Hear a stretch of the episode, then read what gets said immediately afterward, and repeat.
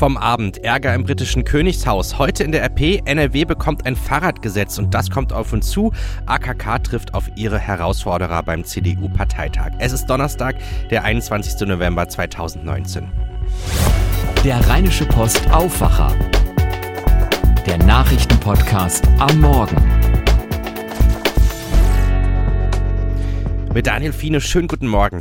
Worüber ich mich ja seit dem Wochenende wirklich freue, die neue, die dritte Staffel von der Serie The Crown ist da, über das britische Königshaus. Ich mag die Serie über das Leben von Queen Elizabeth sehr, weil sie einfach einen ganz anderen Blick auf das Verhältnis der Briten und die Monarchie wirft.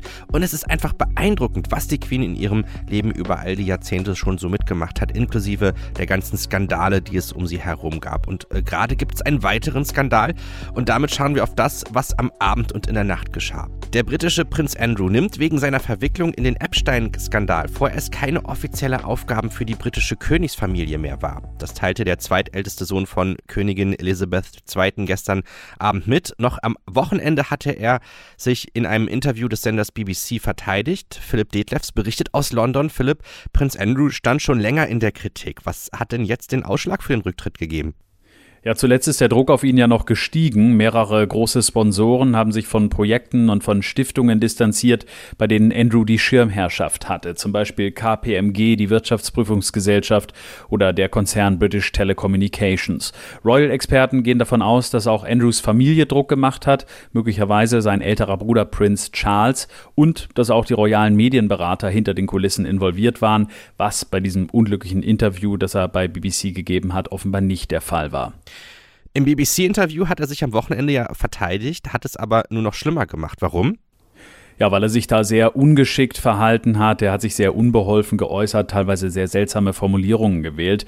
Und unter anderem wurde ihm auch vorgeworfen, er habe kein Mitgefühl für die Missbrauchsopfer von Jeffrey Epstein gezeigt. Und deshalb kam dieser gesamte Auftritt hier in Großbritannien überhaupt nicht gut an. Prinz Andrew will auf absehbare Zeit keine offiziellen Aufgaben übernehmen, heißt es ja. Also irgendwann wird er voraussichtlich wieder seinen royalen Pflichten nachkommen? Das hängt davon ab, ob er sauber aus der Affäre rauskommt. Dazu müssen erstmal viele Fragen geklärt werden und er muss sich wohl auch in den USA erklären. In britischen Medien hieß es gestern, er würde sich schon darauf vorbereiten, in der Epstein-Affäre vor US-Ermittlern auszusagen. Jeffrey Epstein hat sich im Gefängnis das Leben genommen. Ihm wurde vorgeworfen, Minderjährige zur Prostitution gezwungen zu haben. Und eines der Opfer hat behauptet, Epstein habe sie auch mehrfach zum Sex mit Prince Andrew gezwungen. Andrew bestreitet das natürlich, aber solange dieser schwere Vorwurf im Raum steht, gibt es sicherlich kein Comeback für ihn. Ein Bericht von Philipp Detlefs von der Deutschen Presseagentur aus London. Trauer um Mr. Teleshopping. Walter Freiwald ist tot. Er starb am vergangenen Samstag im Alter von 65 Jahren an Krebs. Das bestätigte am Abend seine Witwe der Deutschen Presseagentur, DPA-Kollege Clemens Kurt. Äh, Freiwald galt als Urgestein des deutschen Privatfernsehens, oder? Genau, zur Kultfigur wurde Walter Freiwald in den 1990er Jahren an der Seite von Harry Weinfurt bei Der Preis ist heiß auf RTL. Der gebürtige Ostfriese verkaufte in der TV-Show mit großer Geste und viel Temperament Kühlschränke und Gartenmöbel. Jedes noch so langweilige Produkt pries Freiwald in den höchsten Tönen an. Dann wurde es ruhig um ihn. Anfang 2015 zog Freiwald ins RTL Dschungelcamp ein. Er brauchte dringend ein Comeback. Vor zwei Wochen dann machte Freiwald öffentlich, dass er unheilbar an Krebs erkrankt sei. Der Krebs ist ein Arschloch, er wird mich töten, schrieb er, und ich liebe meine Frau und meine Kinder. Ein Bericht von Clemens Kurt. Heute in der RP, NRW bekommt erstmals ein Fahrradgesetz. Ziel ist der massenhafte Umstieg von Autofahrern auf das Rad. Dafür soll unter anderem der Ausbau des Radwegenetzes beschleunigt und das Planungspersonal aufgestockt werden. In nicht öffentlichen Fraktionssitzungen haben die Regierungsparteien CDU und FDP einen Entschließungsantrag verabschiedet, der die Landesregierung auffordert, noch in dieser Legislaturperiode ein entsprechendes Gesetz vorzulegen. Darin heißt es, Zitat, damit zukünftig mehr Menschen das Fahrrad nutzen, wird ein insgesamt besseres Angebot benötigt, insbesondere durch eine bessere Radverkehrsinfrastruktur mit schnellerer Planung, schnellerer Genehmigung und schnellerem Bau. Der Antrag soll im Dezember ins Plenum eingebracht werden. Damit könnte das Gesetz im kommenden Jahr in Kraft treten. Mit substanziellen Widerstand von SPD und Grünen ist nicht zu rechnen. Allerdings dürfte es bei der konkreten Ausgestaltung Diskussionen geben. Denn konkretere Zielgrößen nennt der Entschließungsantrag noch nicht. Allerdings stellen CDU und FDP sich darin ausdrücklich hinter die Volksinitiative Aufbruch Fahrrad, die als richtungsweisend bezeichnet wird. Deren Forderungskatalog, der in einem Fahrradgesetz Umsetzung finden soll, greift wesentliche Punkte und Fragen auf, die zu einem erhöhten Anteil des Radverkehrs in Nordrhein-Westfalen führen sollen. So steht es im Antrag.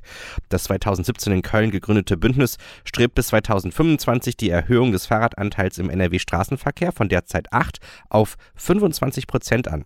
Dazu sollen unter anderem 300 Kilometer neue Radwege pro Jahr entstehen. Bis 2025 soll das Land auch ein 1000 Kilometer langes Netz von Radschnellwegen sicherstellen. Schauen wir jetzt auf die Düsseldorfer Nachrichten für heute und die hat Antenne Düsseldorf Kollege Philipp Klees für uns. Guten Morgen, Philipp. Schönen guten Morgen, Daniel, und äh, liebe Grüße aus den Shadow-Arkaden. Hier bei uns in der Innenstadt wird es von heute an voll und auch weihnachtlich. Wir haben Infos zum Start der Weihnachtsmärkte, auch darüber, was die Polizei plant. Dann steht eine Entscheidung an, ob Düsseldorf die Invictus Games 2022 austragen darf. Und wir haben auch mit der Avista gesprochen und erfahren, dass der Winterdienst gut auf den Winter vorbereitet ist. Von heute an gehört der Duft von gebrannten Mandeln, Glühwein und Bratwurst in der Innenstadt wieder mit dazu. Mit dem Start der Weihnachtsmärkte läutet Düsseldorf die Vorweihnachtszeit ein. 220 Buden verteilen sich in diesem Jahr wieder auf insgesamt sieben Märkte in der Innenstadt. Dort soll in den kommenden Wochen auch immer wieder gesungen werden. Gemeinsam Weihnachtslieder singen wird von Jahr zu Jahr beliebter, das haben uns die Veranstalter bestätigt. Letztes Jahr sind zum Singen auf dem Köbogenmarkt bis zu 700 Menschen gekommen. Für Kinder gibt es außerdem das große Kinderzelt. Dort wird unter anderem zusammen gebastelt oder auch vorgelesen. Auch in diesem Jahr werden uniformierte Polizisten zum Bild der Weihnachtsmärkte dazugehören. Beamte mit gelben Westen würden eine deutliche Präsenz auf den Märkten in der Innenstadt zeigen, hat uns ein Polizeisprecher gesagt. Nach dem Anschlag auf den Weihnachtsmarkt am Berliner Breitscheidplatz hatte die Polizei in Düsseldorf alle Weihnachtsmärkte 2016 und 2017 mit schwer bewaffneten Beamten gesichert. Auch Maschinenpistolen waren zwischen Reibekuchen und Glühwein zu sehen. Darauf hatte die Polizei im letzten Jahr verzichtet. Auch in diesem Jahr gehören Maschinenpistolen nicht zum Standard auf den Märkten. Dennoch werden die Beamten viel Präsenz zeigen, auch im Kampf gegen Taschendiebe. An den Wochenenden gibt es Doppelstreifen mit Kollegen aus Holland, teilweise auch auf dem Fahrrad. Wir werden höchstwahrscheinlich schon in den kommenden Tagen erfahren, ob unsere Stadt Austragungsort der Invictus Games 2022 wird. Die Spiele sind ein paralympischer Wettbewerb für im Einsatz verletzte Soldatinnen und Soldaten. Prince Harry hat die Spiele ins Leben gerufen und ist mittlerweile auch Schirmherr. Die erste Ausgabe fand 2014 in London statt. Eine erfolgreiche Bewerbung könnte sich auch positiv auf eine mögliche NRW-Olympiabewerbung auswirken, hat uns die FDP-Bundestagsabgeordnete und OB-Kandidatin Marie-Agnes Strack-Zimmermann gesagt. Wenn die Invictus Games nach Düsseldorf in die Landeshauptstadt Nordrhein-Westfalens vergeben werden, ist es mit Sicherheit auch ein Signal, dass wir als Stadt Düsseldorf, aber vor allen Dingen auch unsere Nachbarstädte und Gemeinden, das machen wir ja nicht alleine, auch fit wären für die Olympischen Spiele 2032. Düsseldorf möchte mit schon fertigen Spielstätten wie der Arena oder dem Rheinbad punkten.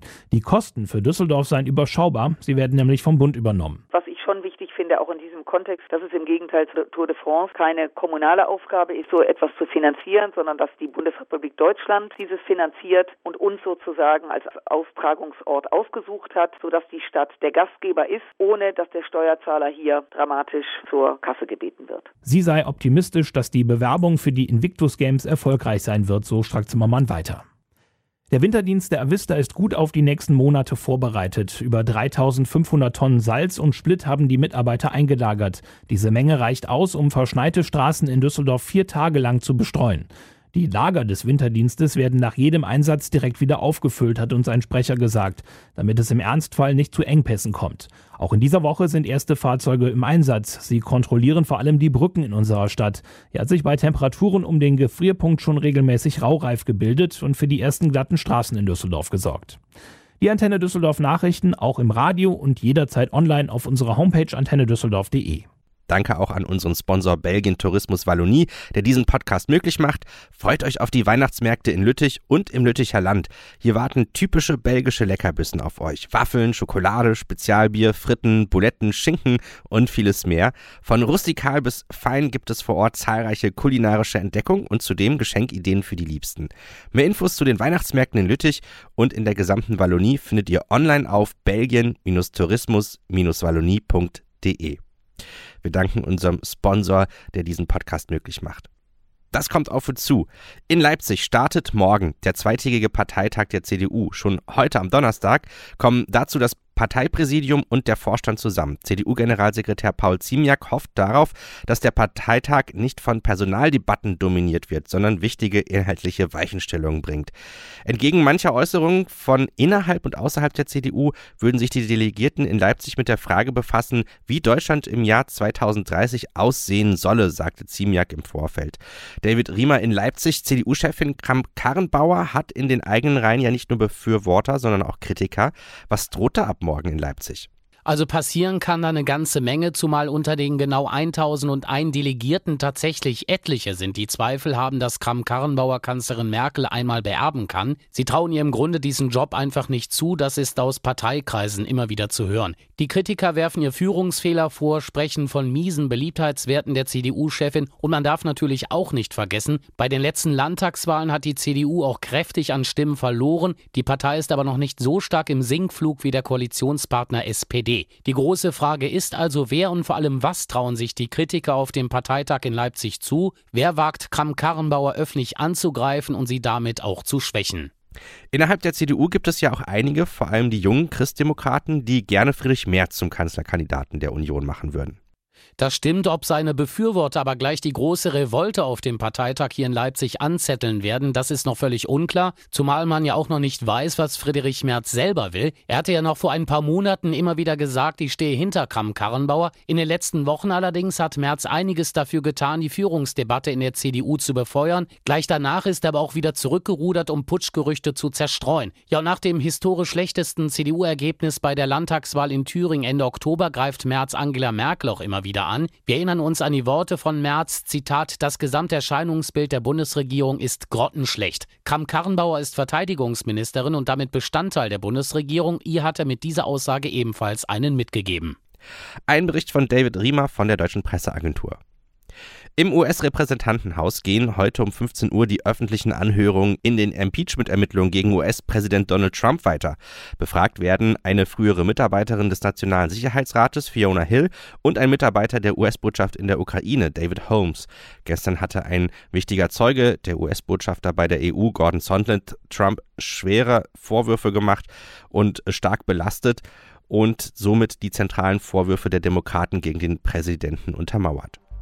Mit prominenten Gästen wie Fußball-Bundestrainer Joachim Löw, Showmaster Thomas Gottschalk und der belgischen Königin Mathilde wird ab 20.15 Uhr in Baden-Baden der Medienpreis Bambi vergeben. Die goldenen Rehkitze gehen nach Angaben der Organisatoren in diesem Jahr in 17 Kategorien an 21 Preisträger. Ausgezeichnet werden den Angaben zufolge unter anderem Hollywood-Schauspielerin Naomi Watts, Sängerin Sarah Connor sowie die Rapperin und Influencerin Shireen David.